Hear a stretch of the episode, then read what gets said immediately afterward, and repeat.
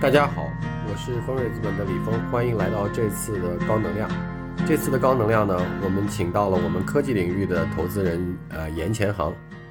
同时还有我们被投的一位 CEO 是易飞自动化的创始人张赛。当然，他的背景和经历也有一些特殊和有意思的地方。那易飞自动化呢，是在中国现在工业机器人领域做并联机器人最大的呃这个公司之一。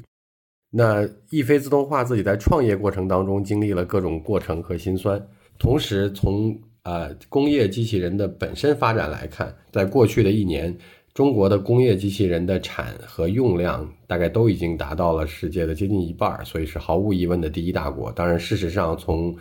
啊十年前我们的用量就已经呃名列世界前茅了。那对于工业机器人这个领域的发展呢，也有很多值得探讨和有意思的话题。今天当然也是资本市场比较热的和关注的领域之一。对于在啊一九四几年所开始的这个自动化理论来看，工业机器人其实最早或者叫机器人加自动化，其实最早这个概念和最早的原始阶段的机器人是诞生在了美国，但事实上。他们的发扬光大和今天我们所知道的上一代的工业机器人的叫四大机器人典型的企业和代表，都分别诞生在了欧洲和日本。那我想这个背后有肯定有很多值得思考、探讨和学习的原因，啊，跟经济发展、跟劳动力的构成、跟战后经济复兴本身所依赖的产业，在这些地区都有足够多的关系。那中国在过去的十年当中，从名列前茅到不管是产还是用，都达到了世界第一。到底经历了些什么事情？有哪些原因？往后看会怎么样？以及刚才我提到的，在我们这个工业机器人易飞自动化的创业过程和创始人本身的曲折或叫跌宕起伏的创业过程当中，都经历了哪些？中国工业机器人会何去何从？呃，请听这一期的高能量。大家好。我是丰瑞资本投资人严前行，易飞自动化的创始人兼 CEO 张赛，我们一般都叫他赛总。那就先请赛总跟各位听众打个招呼吧。Hello，大家好，我是易飞的创始人张赛。呃，易飞呢是一家做工业机器人和自动化产线的公司，我们呢拥有轻工行业全产业链的机器人产品，并且为轻工行业的。各个头部客户提供一站式的自动化解决方案。大家可能对易飞这家公司并不了解，但是大家吃穿住用行的背后，大概率是有易飞的影子存在的。比如说大家用到的手机，那么它背后的像富士康、蓝思科技，他们的产线其实就大量的用到了易飞的机器人。然后另外的话，像大家在汽车行业的比亚迪、宁德时代等等，易飞也参与了他们的产线的建设。有一些跟他们大家。呃，生活更息息相关的啊，比如说咱们大家平时吃的什么，呃，火腿肠啊，桃花鸡阿胶糕啊，蓝帽子阿胶枣用的洗发水，吃的冰激凌，呃，这些其实他们的产线也都有我们易飞的参与，还有一些女孩子可能会用到的一些网红产品，什么华西生物的润百颜，什么巨子生物的可丽金啊，这些的产线其实我我们也都有参与。那当然了，我们也干过一些很有意思的项目，就比如说一些很。贵的东西，银行金库里面的钞票，呃，澳大利亚矿山里的金矿啊，它这些东西的分选，他们的一些生产的环节，啊，也都是由我们易飞的机器人来完成的。丰瑞呢是在二零一六年非常早期，呃，投资了易飞。也今天的话呢，也是说想一起聊一聊工业机器人，呃的过去、今天以及未来。可能今天很多听众对机器人的理解还是局限在科幻片中那种的机器人，请那个赛总跟大家。科普一下，那工业机器人大概是一个什么样的定义？然后，呃，通常我们说到的工业机器人应该是有哪些种类呢？咱们首先说说“机器人”这个词啊，最早是由一个捷克的作家叫卡雷尔·恰佩克啊，最先在他的一个科幻小说当中提出来的，然后就是他发明创造了 “robot” 这个词。那么从此之后呢，才开始有机器人这样的一个概念。通常我们会把机器人分为三种类型：工业机器人、消费机器人和特种机器人。那么工业机器人呢，它就是在呃生产线上帮助人们来实现各种各样的工业生产环节的一些机器人。那么消费机器人呢，是在我们的日常生活当中，呃非工业领域里面使用的一些机器人，比如说大家可能会见到的一些。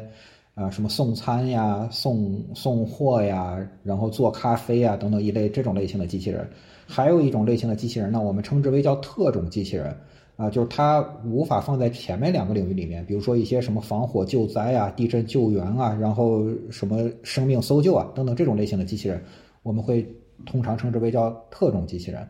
说到工业机器人的话呢，它其实也是分为很多种类的。呃，按照大类来分的话呢，我们可以把它分为可以移动的机器人和不能移动的机器人。可以移动的机器人，我们通常称之为叫 AGV 小车，当然现在也有一个新的叫法叫做 AMR。但它其实都是指的一种可以移动的轮式的或者履带式的，反正可以跑来跑去的机器人。大多数机器人其实是呃在一个位置上站立不动来完成各种各样的工作。这种机器人呢，按照它的呃结构的区别，我们又可以把它分为大家最常见的关节式机器人，有长得像人的手臂一样的，由各个关节组成的。然后还有像这种呃在桌面上我们称之为叫呃极坐标式的这种桌面四轴机器人，也叫 SCARA 机器人。还有像这个我们易飞最早开始做的，称之为叫并联机器人的一种机器人，这种机器人长得有点像倒挂的蜘蛛，所以也称之为叫蜘蛛手。大概来说的话，就是分为这么几种类型吧，基本上是一种约定俗成的叫法吧。对工业机器人而言，还有对我们平时看到的这些消费级的机器人而言，他们在呃硬件或者说在形态上，他们会有一些什么本质上的一些区别吗？我觉着就工业机器人和呃。家用机器人吧，或者消费类机器人，最大一个区别就是长得像不像人。就工业机器人呢，它长得完全不像人。你看见它呢，你可能第一想法是会把它叫做机械手或者机械臂，基本上只是实现了一个人的手的或者人的脚的这样的一个功能。在工业界来说的话呢，其实完成既定的工作，能够实现拥有的效果，这就是我需要达到的一个全部的。工作内容当然长得好看一点，长得迷人一点更好。但是它只要能够完成工作就好。它需要人的手的功能，它就长成人的手的样子就好。消费类机器人呢，它为了能够增加人的亲和力，能够让人看到它更喜欢、更愿意接受它，所以说呢它往往呢会长得有点像人，但它也不完全像人，一种可爱的、可以让人接受的一种人的样子。就我觉得这个可能是一个特别典型的区别。当然，它也有可能长得不像人，有可能长得像狗。啊，或者什么其他的类型的这种宠物，呃，也是可以的。反正总而言之，就是通通过外观会让人喜欢。刚您也介绍了这么多种类的一些工业机器人，一飞在工业机器人上目前已经的布局大概是一个什么样的情况？我们一开始其实就是想做一个快乐的机器人本体提供商，就我刚才讲的那种叫蜘蛛手类型的机器人，然后把所有的脏活累活扔给集成商去干。但后来发现这条路其实走不通的，就是因为我们毕竟是一家创业公司嘛，我的机器人。诞生了以后呢，如果没有经历这个在客户现场的很多的检验的话，集成商也不会买单的，他也不会敢去轻易的使用你的这个机器人到他的终端客户那里去。所以呢，从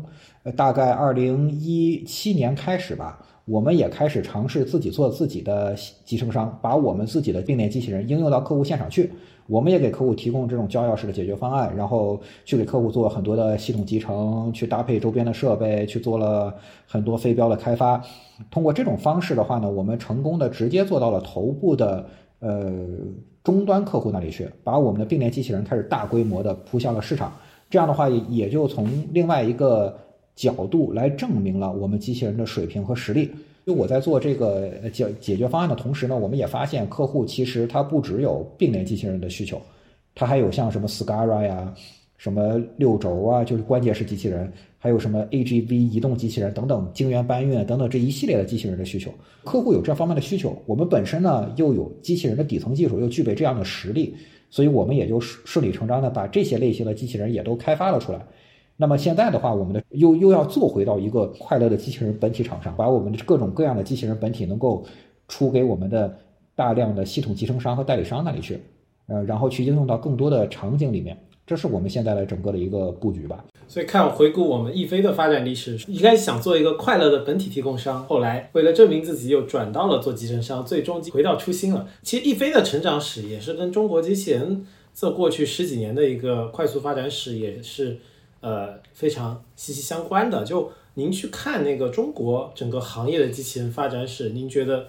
跟我们过去的变革相比，大概整个全行业会走了哪些阶段呢？可能，呃，我现在能听到的就是大家确实都不希望机器人去做一个集成商。呃，都大家都在说想往本体走。那到今天这一步之前，整个行业大概经历了哪些变化？我们开始刚入局局这个行业的时候啊，直到现在吧，呃，六轴机器人就是关节式的机器人，其实还一直是机器人行业的一个主力，主要应用在像什么呃汽车行业啊，然后还有包括一些马舵呀等等，呃，这些呢一直也都是四大家族的兵家必争之地。呃，一开始的时候呢，我们国产机器人的领军者呢，就是毫无疑问是属于沈阳新松，呃，它也是最早的一个机器人行业的上市公司，它的股票名字就叫做机器人。它现在应该也是中国最大的机器人公司之一，它是一个审字所的一个国家队的背景，所以说它什么类型的机器人都是非常齐全的。那然后它也投入了很多的研发，实力也很强，可能在十年前左右的这个时间吧，呃，类似于像什么艾夫特呀。艾斯顿啊、新时达呀、啊等等这些机器人的厂家就开始进入到这个行业，说都是做这个像什么电机啊、伺服啊、呃变频器啊、呃等等这些呃机器人的核心零部件来开始起家。这一阶段啊，就大家做的其实还都是属于这个大六轴的机器人啊。然后再往后一个阶段呢，就是像易飞、呃，这个李群、阿童木、博肯特等等这一些机机机器人公司又起来做并联机器人，然后就带火了一波并联机器人的浪潮吧。那么再往后发展的话呢，到了二零一九二零年的时候呢，SCARA 机器人用量又突然间增大了。在这之前呢，SCARA 机器人呢主要是由呃日本的两家公司，就爱普生和雅马哈，这个用量是最大的。那么国国内呢，就是原先呢，主要是以众为星为代表的 SCARA 机器人的厂家在在这里面拼杀，再到后来呢，汇川呢异军突起，然后汇川本身它也是一个做核心零部件起家的一个厂家嘛，就做这个伺服电机什么的。到去年的时候，呃，汇川的 SCARA 机器人已经占到了国内啊，应该是头把交椅。呃，另外除了 SCARA 以外的话呢，呃，近五年来还有两个机器人的类型就在整个国内市场的竞争当中是。进入到了一个白热化的程度，一个就是我刚才提到的可移动的机器人，就 AGV 类型的机器人。那么 AGV 这个机器人呢，在原先其实是不温不火的，就是原先咱们最早做 AGV 的一帮公司应该是沈阳新松、呃昆传、呃这个北自等等，原先就是一些牵引式的 AGV 机器人。但自从呢这个亚马逊收购了 Kiva 这种类圆盘的这种集群调度式的这种机器人产生之后呢。国内呢迅速跟上，然后就产生了像极致家、快仓等等一系列的这种做这种圆盘式的 AGV 机器人的厂家，开始抢占了国内的仓储物流的大部分市场，并且杀入到了海外。就他们的现在的销售量其实是超过了他们的所谓的鼻祖 Kiva。现在来说的话，海康威视这家海康。它呢专门成立了一家机器人公司，一是做机器人的视觉，另外一个就是做 AGV 类型的机器人。就它也是异军突起，是国内在这个市场当中非常厉害的一家。另外一个现在杀的比较狠的一个机器人类型叫做协作机器人，呃，就是它所谓的协作呢，就是这个机器人它本身带有一些力矩的保护，就是它碰到人的时候会自动停止，它可以和人。一起工作，所以称之为叫协作机器人 Cobot。最早呢，其实是一个是丹麦的 UR 公司，就是 UR 这个机器人公司。另外还有一个叫 Rethink 的一家机器人公司，率先提出来的协作机器人的概念。Rethink 呢，它一开始走的是一个高端的路线，就是走的科研啊，这等等这些方面的路线，但后来没有玩转就死掉了。啊，但是它的技术是非常好的。这个 UR 这家公司呢，就一直是走在了。呃，工业化的前端就是跟工业结结合的比较紧，所以说它就一直发展的非常好，也是现在最大的协作机器人的公司。那么国内呢，也产生了一系列的呃协作机器人的公司，比如说前两天刚刚递交了招股说明书的捷卡，嗯，还有像什么艾利特呀、优这个敖博啊，呃，这个洛石啊、粤江啊等等这些，嗯，其实大家做的也都非常好，而且并且也。也出口了很多协作机器人到了海外。从一些数据来看的话呢，大概在我刚创业的时候啊，国产的工业机器人占中国的工业机器人销售的总量可能百分之十都不到啊。但现在呢，其实已经达到了三分之一。而中国的工业机器人市场占到了全世界这个工业机器人消费消费市场的百分之四十，就是已经是好多年都是世界第一大的工业机器人消费国了。所以足以见得这些年来，国产的工业机器人的发展是非常的迅猛。其实赛总讲的呢，一个变化指的是供应侧的变化，就是国产机器人从原来基本上没有什么国产厂商，到今天百花齐放，从 AGV、SCARA 到呃协作机器人，都有个很多的国产创新的厂商出来研发出自己的机器人。另一侧呢，讲的是一个呃市场数量上的变化，比如说原来国产机器人其实在整个市场，甚至在国际市场里，大家都不是一个都是一个不起眼的一个存在，到今天能占据三分之一的江山，甚至未来。未来可期的是往二分之一甚至更大的份额去占据。从这里去看的话，整个过去国产机器、国产工业机器人的一个成长史，呃，您觉得这呃目前看下来，带来这些变化的一个呃核心原因是啥呢？是什么造就了今天中国机器人在供给侧跟那个量量跟质的双重爆发？就是最主要的原因，应该还是说市场的需求端。中国的市场足够大，而且是在不断的增长的，而且增长速度非常快，需求非常的迅猛，就能够给我们这些机器人厂商提供足够多的去施展拳脚以甚至试错的机会。说我前段时间去欧洲去出差，然后去访问了一些欧洲的一些呃现在的一些情况吧。制约着欧洲发展的一个特别大的原因，就是欧洲的市场太小，他们可以产生很高端的技术，技术一直都可以很领先，成本甚至也可以做得很低。但是没有足够的应用，它它没有那么多人去买单，它就无法产生足够多的销售额、足够多的利润去支持他们把公司做大做强，以及投入更多的研发。你像这个欧洲的这个 UR 公司为什么能做得好，就是因为它它有相当一部分的市场全都是在中国啊，在中国进行的这个销售，像什么 ABB 这个库卡，甚至库卡都被美的给收购了嘛，它都变成一家中国公司了，就是因为它吃到了这个足够大的这个中国市场的红利。那么我们中国的这个工业机器人发展，也就是近十年来的事情，其实也是伴随着中国的 GDP 的快速的发展，而且特别是在一些像汽车行业啊、三 C 行业啊这些这这些行业里面产生了这种叫，呃天翻地覆的这种变化，就中国的这些行业已经成为了世界龙头了，那所以才带来了这么多的工业机器人的应用的机会，去发展自己的公司，然后去发展自己的产品，技术发展，这个也是一个必要的条件。就是随着这个技术的发展，就算力的不断提高，芯片性能的不断提高，然后各种各样算法或者成品控制器、呃传感器等等这些东西的不断的成熟。原先呢，我们需要很啊很高成本或者是很难完成的一些事情，那现在通过机器人都可以完成了。就比如说原先我刚创业的时候，视觉技术还都不成熟呢，就我是三 D 视觉那时候都没有的，小区完成一些。带有高度的物品的识别，或者做一些这种散乱的抓取，当时都不具备条件，都没有的，你完全实现不了。没有这样的这样的基础的话，那机器人的应用场景就大打折扣。但现在的话，什么三 D 视觉啊、深度学习啊，然后这些成品的控制器、算法什么的层出不穷，用一个相对简单的方式，就可以把一台机器人给搭积木一样的搭出来。这样你其实也降低了机器人的准入门槛，也也也从另一个方面推进了机器人市场的发展。那从目前发展到这么个阶段，整个行业大家是呃有非常多爆发性的新机会跟新的成果出来。那从另一面去看呢，会不会呃从随着说我们机器人的越来越卷，卷到越来越多的新品类跟更多的市场份额，是否说我们呃？天花板被我们进一步抬高了，在接触到这个天花板的过程中，我们会遇到各种各样新的挑战，再去打破这个天花板。从这一面来说，作为一个中国工业界科技创业者的角度来看的话，我们还有哪些要解决的问题吗？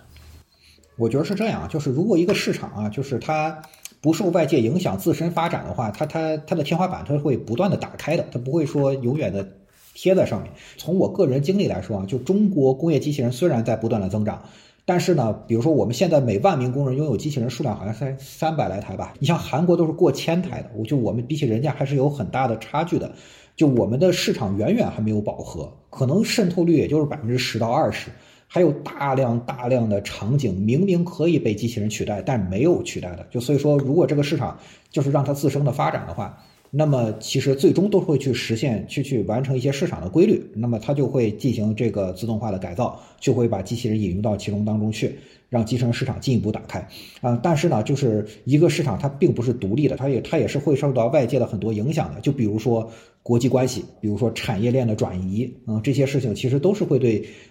机器人的发展产生很重大的影响。咱就说这个产业链转移，三 C 行业大家都可以看到，从去年开始到现在，一直都都都在走一个下坡路。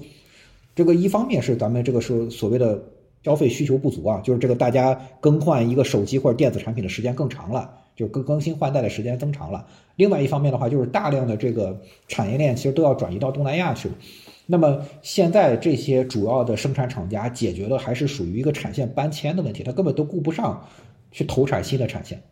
嗯，然后呢，而且呢，由于电子产品的这个升级，这一代比起上一代没有更加本质的一个变化，所以说呢，产线的相当一部分可以是复用的。而且工业机器人它一个最大的好处，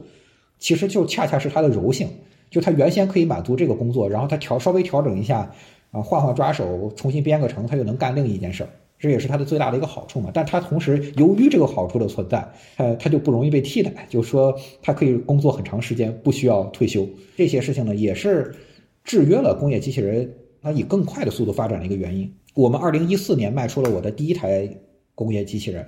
现在都二零二三年了，我的第一台工业机器人还在客户现场不知疲惫的在跑着。当时的时候，我卖第一台机器人的时候，客户的老板就问过我说：“你机器人能用多长时间？”我当时这个公司才成立两年，拍着脑袋说怎么着能用七年了，结果现在用了九年了，这个设备这个设备还在现场跑着，我我就经常就提醒旁敲侧击的提醒一下这个老板说你是不是该换个新的？就所以说呢，就是你机器人好用，它也它也是 制约机器人下一步爆发性增长的原因之一，这其实挺讽刺的。我觉得就是市场呢远没有饱和，我们还有更多的机会去拓展，然后但但同时呢这个。呃，各种外界的因素以及机器人自身的质量啊，这个比较优质的质量，它也它也它也限制了它的发展速度。刚刚赛总提到有一点特别有意思，就是整个中国的那个每万名工人的机器人拥有量，就中国现在是也就三百来台，那跟韩国或者说跟呃其他国家比，渗透率还是有很大的提升空间。那这个也说明说我们现在在很多场景都还是可以去机器人替代，但并没有替代。您觉得今天这些新的场景为什么替代的慢？以及说让他们去替代的话，我们机器人还要在做什么？你你替代一个场景啊，就是有有两方面的制约因素。第一个制约因素啊，就是客户意愿。嗯，客户意愿那取决于几个方面。第一呢，价格，你这个东西实施这么一个东西的成本是不是比我现在用人的方案要便宜？这这是一个特别本质的需求。那客户在考虑一个事情的时候，他首先要算的就是一个投入产出比。如果机器人还不够足够便宜，或者是人不足够贵，或者是说这个解决方案它不足够优质，那么它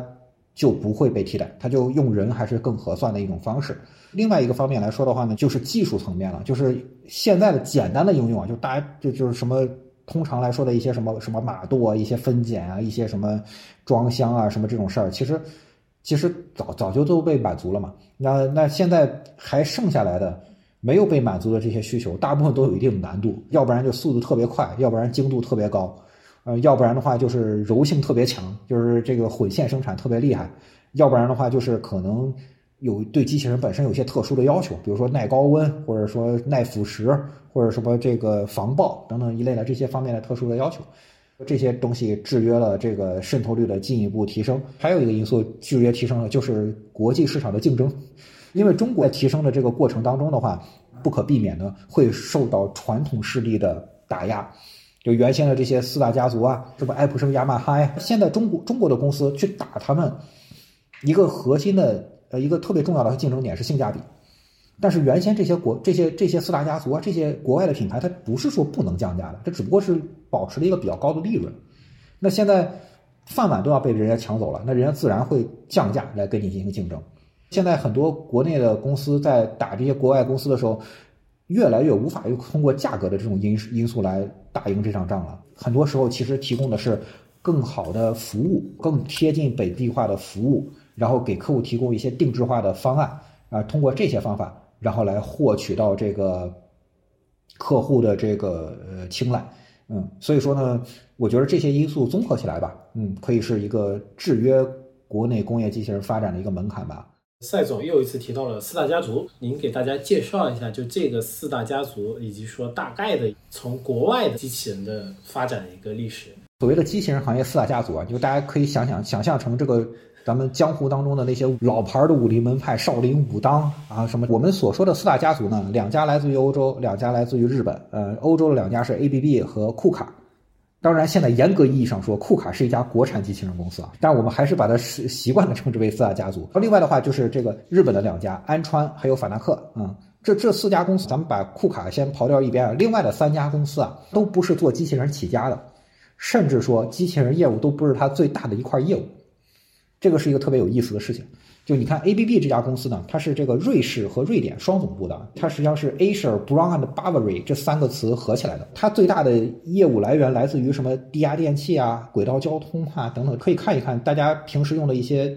什么开关面板、一些电源插座，可能有相当一部分都是 ABB 的。工业机器人也是后面他们才随着汽车工业的兴起开始进入到这个领域里面来的。我我刚才说到了，我们公司做的第一款产品就是并联机器人。它其实最早的专利就是被 ABB 给购买的。发明这个机器人类型的是瑞士洛桑理工 EPFL，他们发明的这个机器人后来被 ABB 购买了专利，垄断了相当长的一段时间。然后到了二零一一年吧，应该是，然后这个专利才解禁，我们在二零一二年的时候才可以生产这种机器人。所以说 ABB 呢，直到现在也是实力非常强的公司，他们拥有几乎全系列的机器人产品。那么，呃，日本的两家公司呢？安川和法纳克，他们两家呢也不是做机器人起家的。安川呢是做这个电机起家的，呃，就雅斯卡瓦嘛。然后他是做这个电机起家的，而法纳克呢是做工控起家的。就大家现在法纳克应用最广的其实是它的机床上的工控产品，这个用的最多。不管你是哪个品牌的机床，但是相当一部分的控制系统都是法纳克来做的。法纳克是一家特别神奇的公司，就是它在工业的各个行业都都做的是。我觉得都是属于天花板等级的。法达克的名字呢，它也它也不是来自于这个什么一个人名或者什么的。这个法达克的这个这个法达克 F A N U C 这五个字母就来自于叫做 Fuji Automatic Numerical Control 这五个单词的缩写，本身就是一个代表工控意思。而且法达克这个公司呢，就在富士山下。啊，一一大堆工厂群，黄色的顶，嗯，在富士山上往下俯瞰的时候，能够看到工厂的建设，就挺有仪式感。这家公司也是各种各样类型的机器人都有，而且它的这个并联机器人做的也非常好啊。安川，安川，安川，它好像没太有并联机器人，但是它在大六轴方面做的也是非常的优秀的。那么库卡这家机器人公司啊，是德国的公司，它一开始的时候呢，它其实是给德国的那些车企配套做的特别好，什么奔驰、宝马啊，这这些就做的特别多。那么，但是到了后来呢，我们我们中国的这个美的就出手了，中间还经历了很多的波折，最终的最终，美的真的就是把库卡完全的掌握了。库卡在法律意义上算是中国的公司，而且它现在它的生产基地啊，现在也都搬到了广东的顺德，它也是现在在汽车领域以及新能源电池领域里面应用量非常广的一家呃机器人公司。大家去宁德时代。去什么福耀玻璃啊，就这种跟汽车行业特别紧密的这些工厂，其实他们里面用了大量大量都是这些橙色的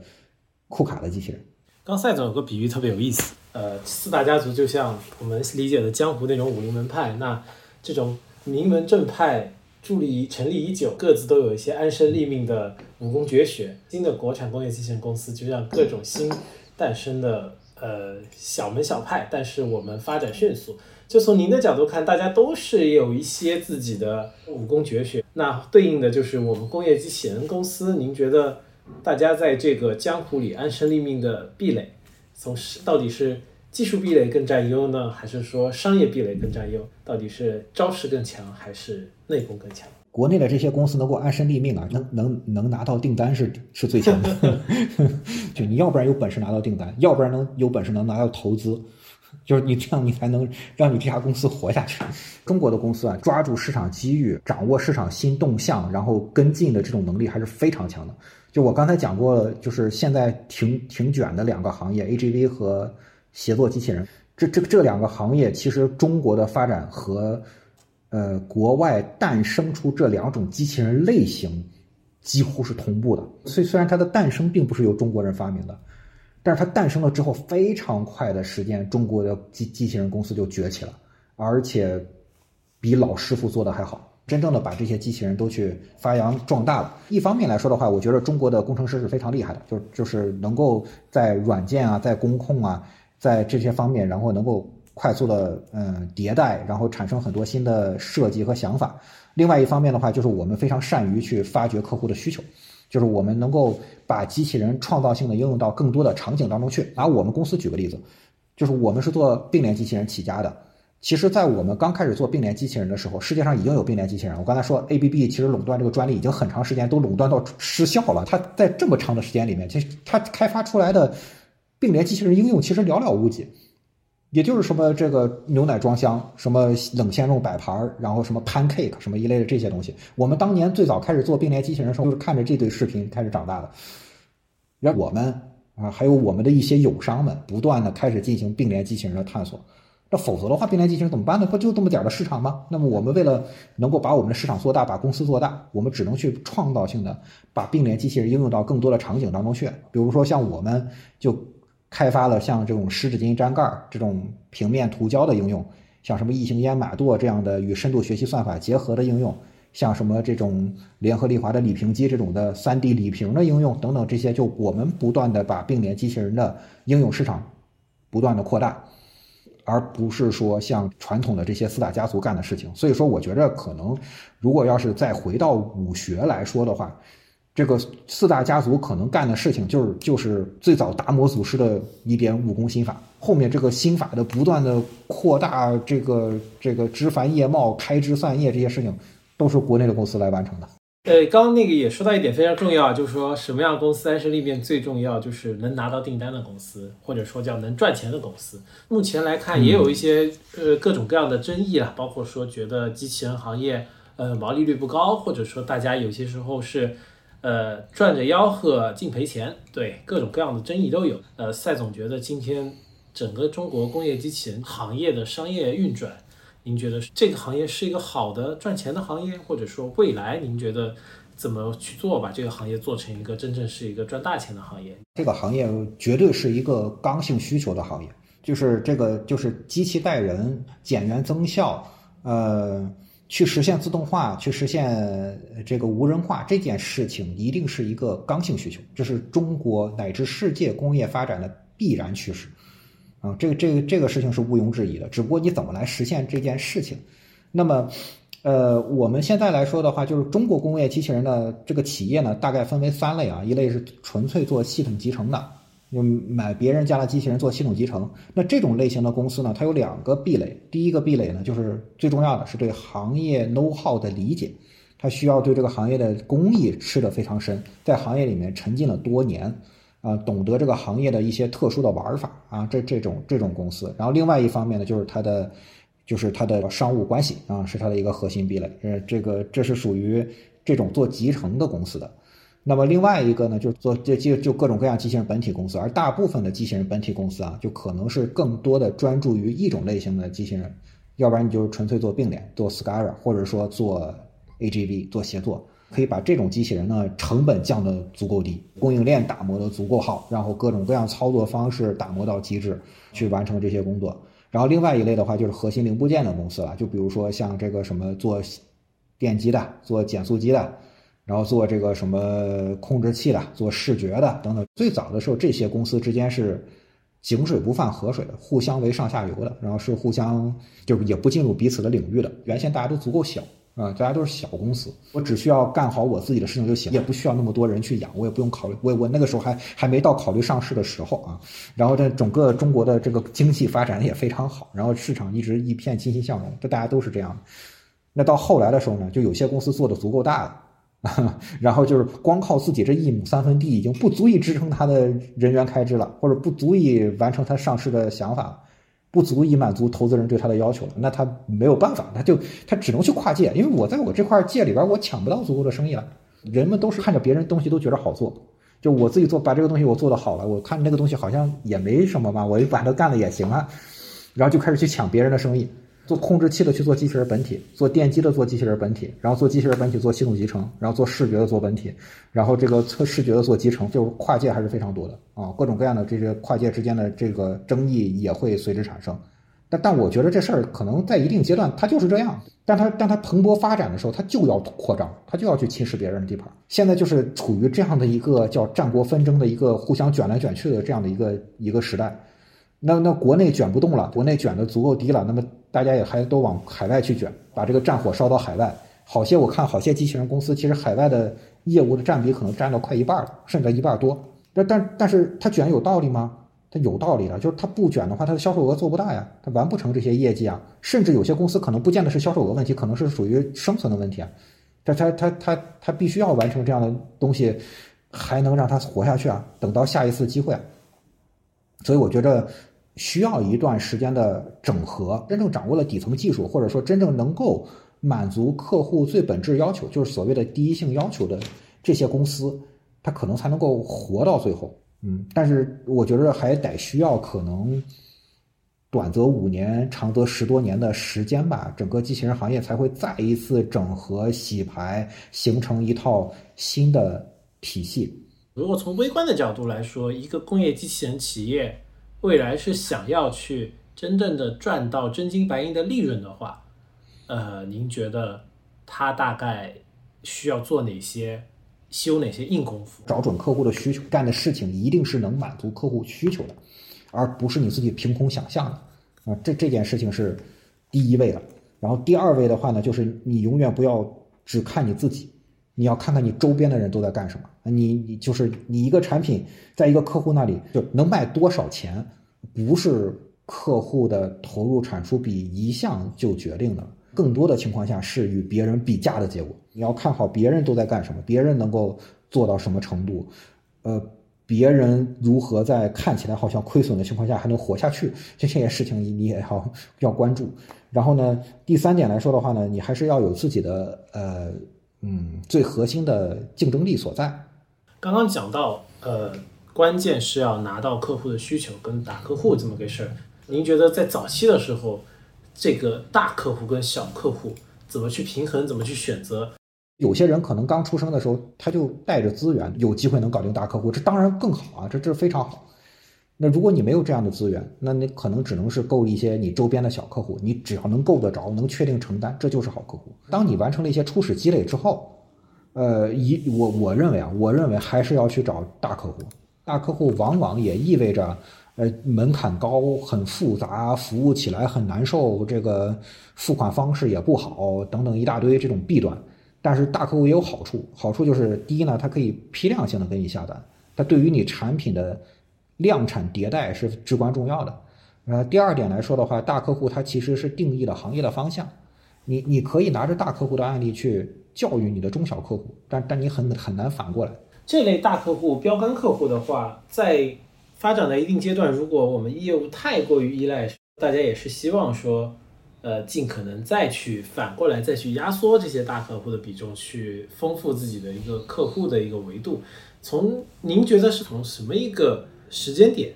再去考虑这个问题，远比说早期先拿下客户来要更重要一点？我觉着啊，就初期当你活都活不下去的时候，只要有人有人给你订单，你就先拿着。先别考虑那个什么大大客户占比过多的问题，你你还能能能活下去是第一位的，嗯，那么当你当你这个足就到什么时候开始考虑这个事儿呢？我觉得当当这个大客户已经出现瓶颈的时候，你那个时候应该要考虑这个事儿。就比如说这个客户，即使他再大，他可能也无法无限制的给你订单。就比如给你一开始可能几百万、几千万、一两个亿、两三个亿。可能可能到这个阶段可能差不多了吧？你也可以看看这些大客户的上市上市的财报，一年采购设备花多少钱？你也不能指望他一年百分之百的钱都都花在你身上，给你花个百分之十在你身上，可能已经很多了。那你差不多你能估算出这个客户的天花板在哪里？当你当你已经接近这个天花板的时候，那你其实要开始警醒了，就开始要去寻找第二个大客户以及第三个大客户。就是我觉得大客户不是错，但是你需要有足够多的大客户。当你当你而而且这些大客户他如果是分布在不同行业的，这样可能更好，就是它可以抗一些行业的周期。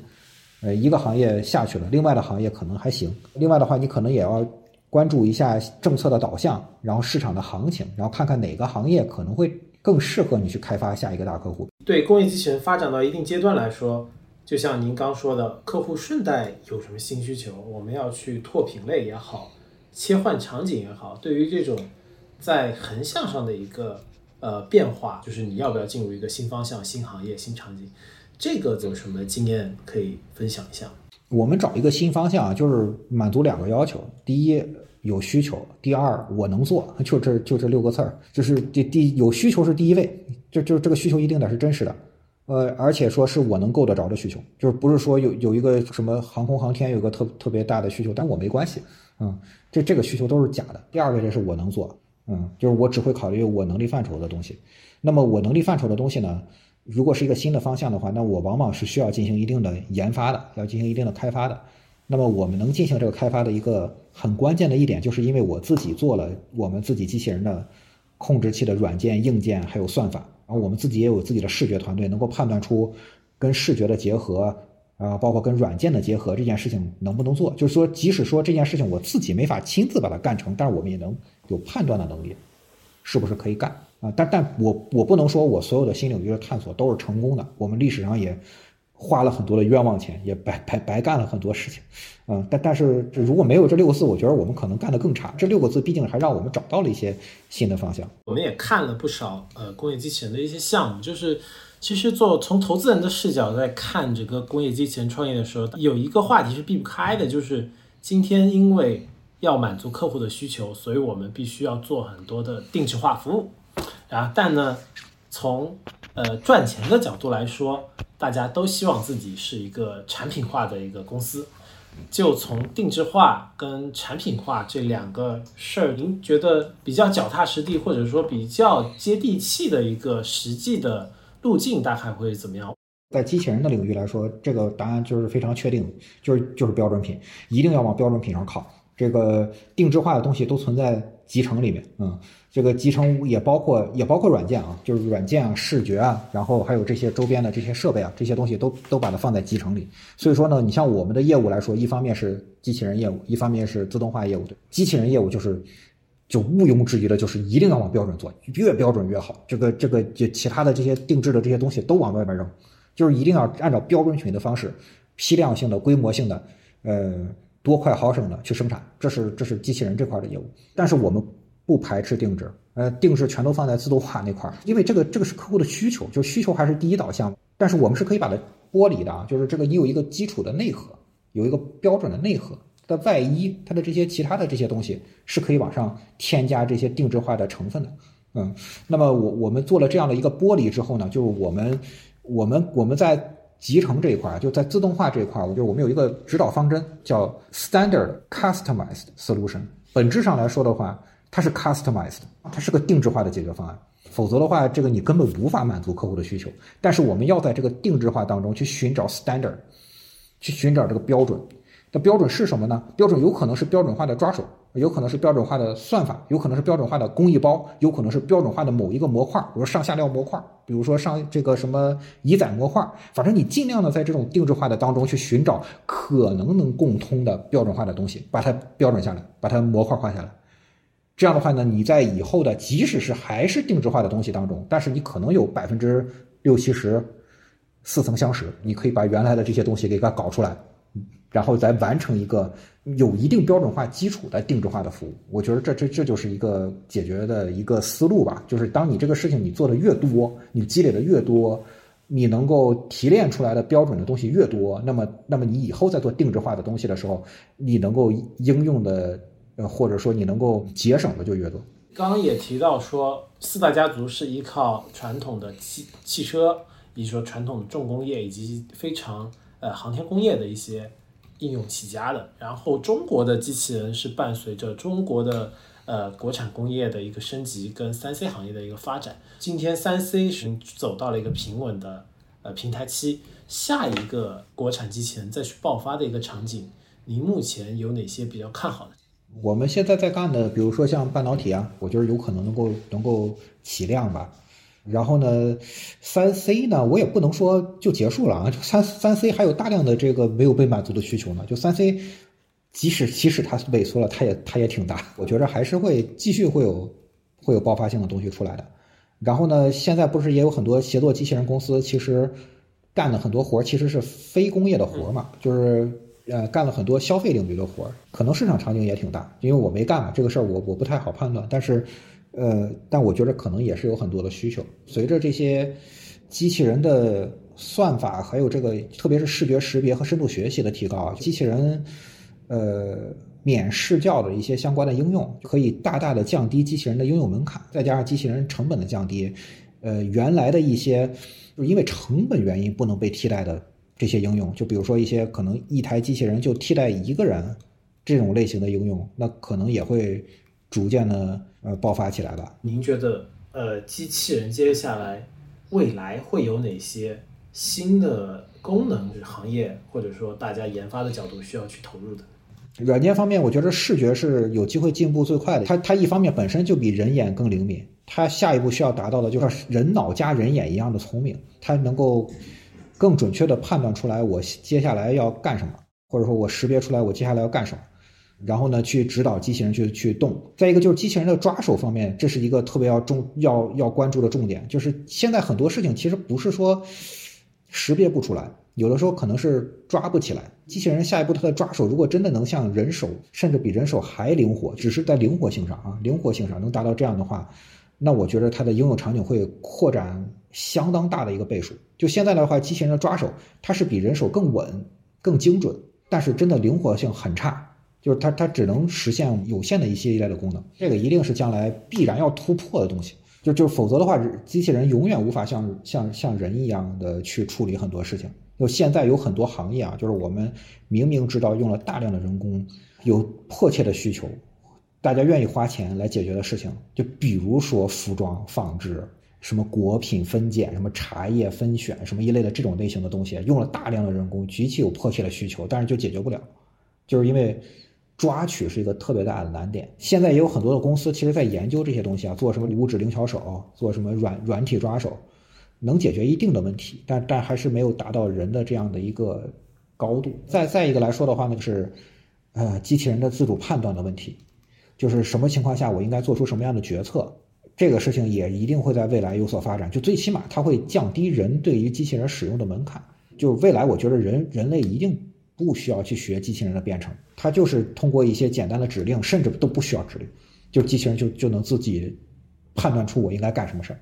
这个应该很快可能就能实现。这个事儿正好赶上了最近呃这半年大家一个行业里的热点，就是那个 Chat GPT 代表的一系列大模型背后的一个逻辑跟语言的能力，甚至是非常强的一个交互能力。呃，OpenAI 投了一家公司，然后那个公司也展现出来语言直接跟机器人说，然后他就去做完成一系列的动作，就恰好就像赛总刚刚说的，机器人编程都不需要，机器人应该你告诉他做什么他就做什么。然后还有一个非常有意思的点是，最近那个呃，Facebook，呃，也就是现在叫 Meta 的公司，它发发布了一个新的模型，叫 SAM，视觉上把所有的分类都用一个模型做了。在未来有可能说会出现那个像刚刚我们想的那样的机器人，就是真变成了我们告诉他做什么，他就知道做什么的事儿。那 AI 也好，机器人也好，您觉得未来如果两者相去结合的话？从机器人公司的角度去看，我们怎么样在您畅想的这个未来里继续去占据市场的话语权，以及说继续呃找到自己新的立足点？你像我们既然自己不做不做 AI 或者不做 Chat GPT 这种级别的东西啊，那那我们就应该拥抱它。就抓紧时间使用，抓紧时间研究，然后抓紧时间与我们机器人结合起来。我可能干不了理论研究，但是我一定要在应用上干得更强。就就像我没有发明并联机器人，但我把并联机器人用得特别好啊，这这就是我们的一个一个逻辑。就比如说咱们说到让机器人把一个螺螺母拧到螺丝上这样的一个特别简单的一个活，对一个机器人想把它完成这样的工作是需要 很多步骤的。呃，需要试试掉很多次，甚至还需要一些工装卡具什么这些东西才能够完成的。但但是我们比如说把它模型应用进来，然后然后只需要说一句话，嗯，然后就能让机器人完成这样的工作的话，呃，这个这个无疑是对行业是一个呃极具有颠覆性的方向。就是我们希望能够把他们创造出来的技术找到一个合适的。落地的应用场景，然后把它推广开来，这个是我觉得机器人本体的公司，呃，可以更好的适应下一个时代的方向。今天内容确实聊得蛮多的，对国产工业机器人的经验来说，赛总分享非常重要的两点，一个就是理清客户的需求，抓住客户的关键需求；另一个就是要通过底层的核心竞争力去。呃，包括说技术，以及包括说产品上的核心竞争力，去为客户提供真正解决问题的产品。然后这两个事儿拼在一起，不仅是易飞过去十几年成长起飞的一个关键因素，也是中国工业机器人过往在世界上作为一个 nobody 到今天，工业机器人占据三分之一，甚至未来要占据半壁江山这么一个发展过程中一个最关键的因素。当然，今天机器人还有很多呃不尽如人意，或者说不达大家对机器人预期的这么一个呃技术状态。那未来的话，不管是在今天大模型加持下的对话跟逻辑能力，就是机器人拥有了自己的脑子，甚至未来在机器人的执行器件，比如说机器人的手，更好的一个抓取装置上，都有着非常大的一个想象力。那也许在十年之后，我们回头再去看整个中国工业机器人新的十年的发展。就会是很多为过去的幻想或者说科幻里出现的场景，慢慢变成现实的这么一个过程。谢谢戴总来参与我们的播客，谢谢大家，欢迎大家以后有机会来易飞做客。易飞也是有几个网红打卡地的，欢迎大家来，谢谢。